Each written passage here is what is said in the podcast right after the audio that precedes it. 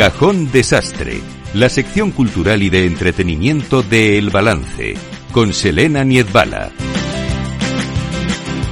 Pues este sábado se celebra el Día Mundial de la Depresión. Eh, vamos a hablar de salud mental. Eh, sin duda es uno de los temas eh, claves de nuestro tiempo, de las patologías que se están convirtiendo en un gran problema para los servicios de salud, para las autoridades sanitarias, no solo en España, sino en todos los países.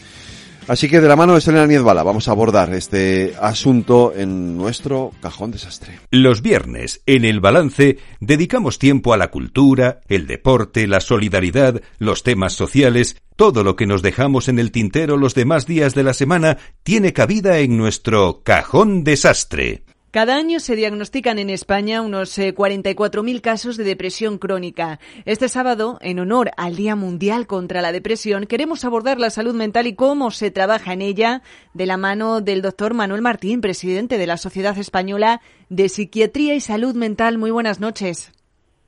Buenas noches. Bueno, doctor, se empieza a hablar y a debatir de la salud mental, sobre todo entre los más jóvenes, también en las sillas eh, del Congreso, pero poco. 44.000 nuevos casos diagnosticados de depresión crónica. Son muchísimos. Eh, ¿Qué es exactamente? Cuéntenos, ¿existen personas depresivas de nacimiento? Bueno, hay que, hay que distinguir eh, varios conceptos. Primero, el hecho de si las personas nacen ya con una eh, digamos, predisposición a tener o no depresión. Y en ese sentido, la depresión eh, ocurre en relación con una serie de factores de riesgo. Uno de ellos es de tipo familiar, pero no es el único. También hay otros muchos factores. Por ejemplo, la depresión se relaciona con el sexo, es más frecuente en mujeres, también se relaciona con la aparición de circunstancias vitales, ¿no? Algunas muy concretas, como por ejemplo eh, situaciones de abuso o también situaciones de, desventaja social eh, o de desigualdad, eh, etcétera. Es decir, es una, es una entidad compleja, ¿no? En la cual hay una serie de factores de riesgo y otros protectores. En este caso, pues efectivamente, una vez que la enfermedad aparece, de nuevo, pues también la evolución es distinta. En la mayoría de los casos, la evolución es satisfactoria, pero hay un porcentaje de, de casos en los que la evolución no es la esperable. Y por lo tanto aparece esta idea de, eh, de, la, de la depresión eh, bueno persistente o de la depresión eh, que también se llama resistente al tratamiento no quiero decir que cuando una depresión es permanente el, el primer objetivo es ver si efectivamente si está tratada adecuadamente no pues es decir puede puede ser persistente pero en la medida en que no se ha tratado correctamente y en los casos en que sí ha sido tratada correctamente, pues efectivamente, incluso así puede haber casos, también hay una serie de factores a su vez, ¿no? Que, que bueno, pues que pueden hacer que, que aparezca ese tipo de depresión que, que se llama crónica o persistente por la falta, ¿no? A, un tratamiento eh, adecuado que se haya podido instaurar. Claro, aquí entiendo que lo que sería la genética, pues se juega un papel clave. La mayor parte de los trastornos mentales eh, se detectan antes de los 25 años. ¿Cuáles suelen ser los más frecuentes, doctor?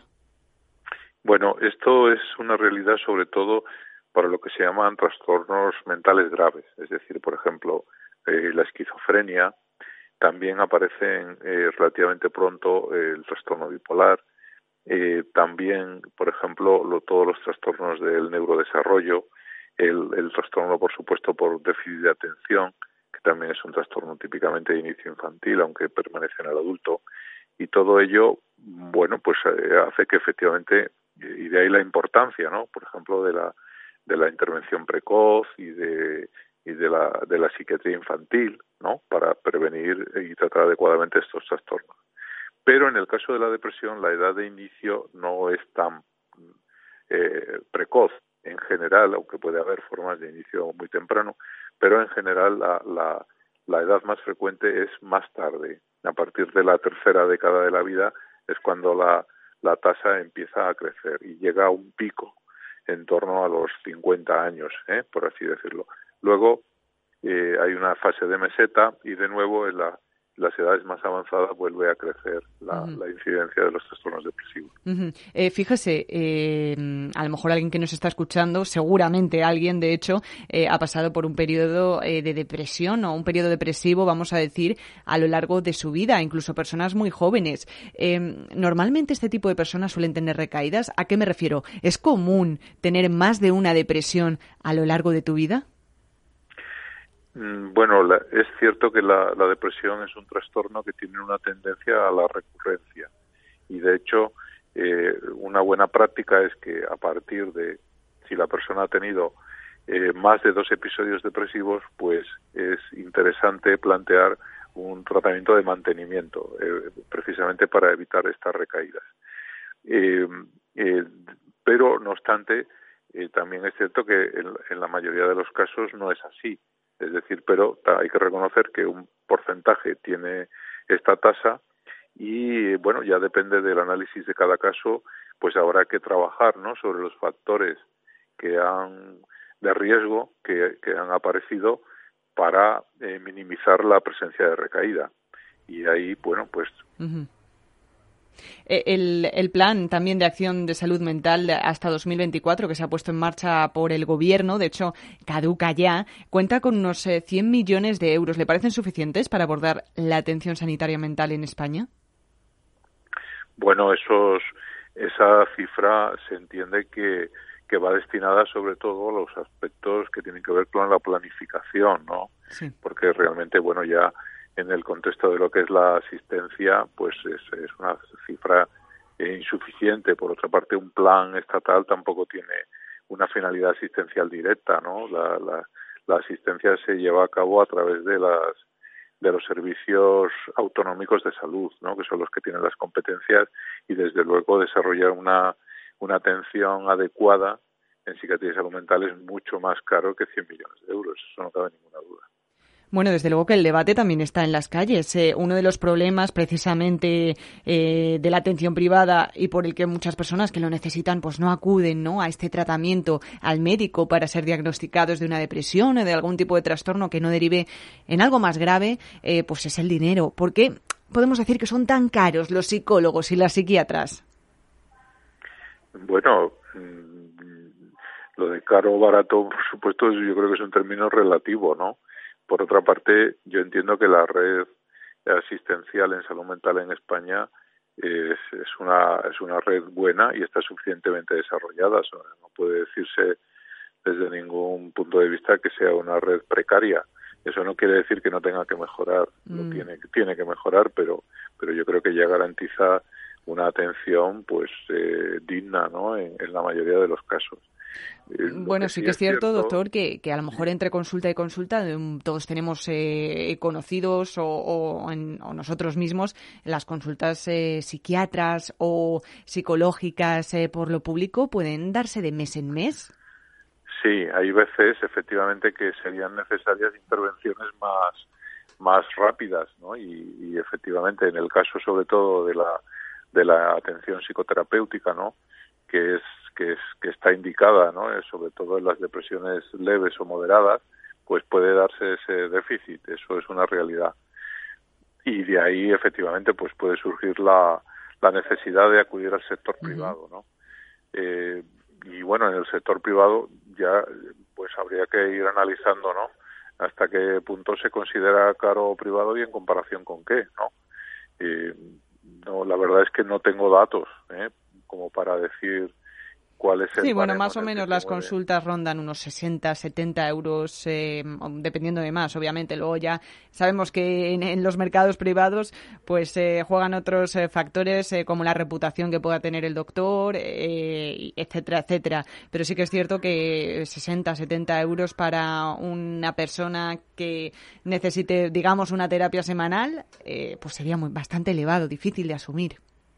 Claro, bueno, pues yo creo que eso efectivamente, si esa, esa circunstancia ocurre, ¿no? Como efectivamente se da, y el, y el sector público no puede atenderlo, pues es una, eh, una razón clara, ¿no? Por la que hay que eh, pedir, ¿no? Reivindicar esa mejora, ¿no? En los sistemas de atención, sin ninguna duda.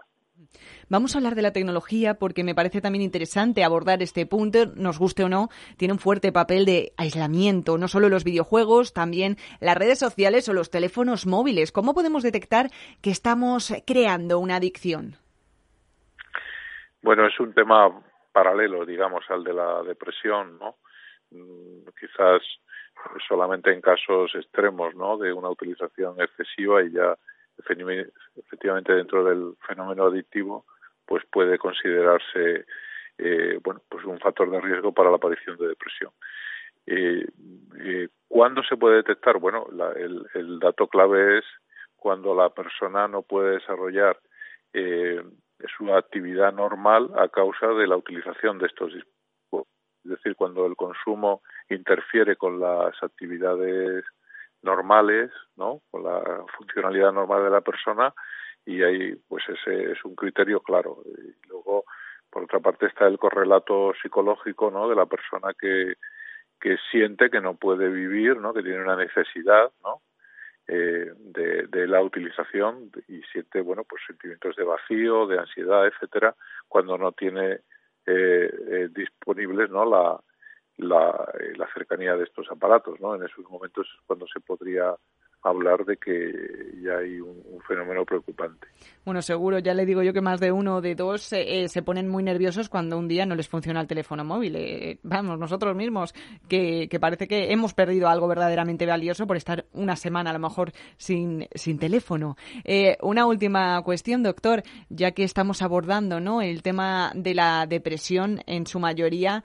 Em, con este sábado que se celebra el Día Mundial contra la Depresión, eh, ¿cómo podemos intentar introducir hábitos eh, que pues nos ayuden a evitar una situación así, desde la alimentación hasta el deporte?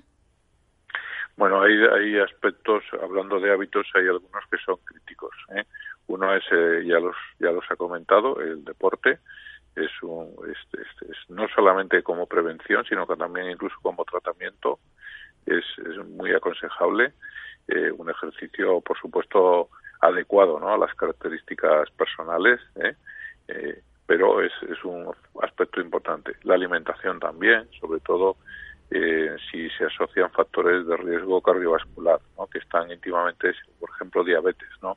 todo, ese, todo ese conjunto, ¿no? esa triada de obesidad, hipertensión, eh, diabetes, bueno, pues está íntimamente relacionada con la aparición de depresión. Hay otro fenómeno, otro aspecto también muy importante que es el descanso. Y ahí sí que tiene mucho que ver todo esto de las redes, la utilización de pantallas, etcétera, porque el sueño es también fundamental. Entonces, el tener unos hábitos adecuados de sueño, regularidad, calidad de sueño, eh, condiciones, eso también es importante. Y luego hay otros otros factores de riesgo que tienen que ver ya un poco con la organización de la, de la vida. Es decir, que lo que tiene que ver, por ejemplo, con la socialización, eh, el, el, bueno, pues el dedicar suficiente tiempo, ¿no? Al cuidado personal y a la relación con los demás y el tener una buen, una buena jerarquía, ¿no? De, lo que es importante en la vida, pues lógicamente también es muy importante para prevenir la depresión. Doctor Manuel eh, Martín, presidente de la, Sociedad, de la Sociedad Española de Psiquiatría y Salud Mental de España, eh, muchísimas gracias por habernos acompañado hoy y sobre todo por habernos dado estos consejos en un día, en una celebración de un día tan importante, ¿no? Como es el Día contra la Depresión. Muchísimas gracias. Muchísimas gracias a vosotros.